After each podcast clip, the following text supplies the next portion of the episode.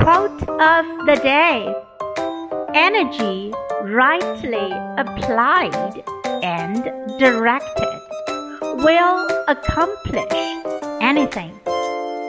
By Nellie Bly. 正确的运用和引导能量，可以完成任何事情。Energy rightly applied and directed will accomplish anything. Word of the day accomplish accomplish 完成达成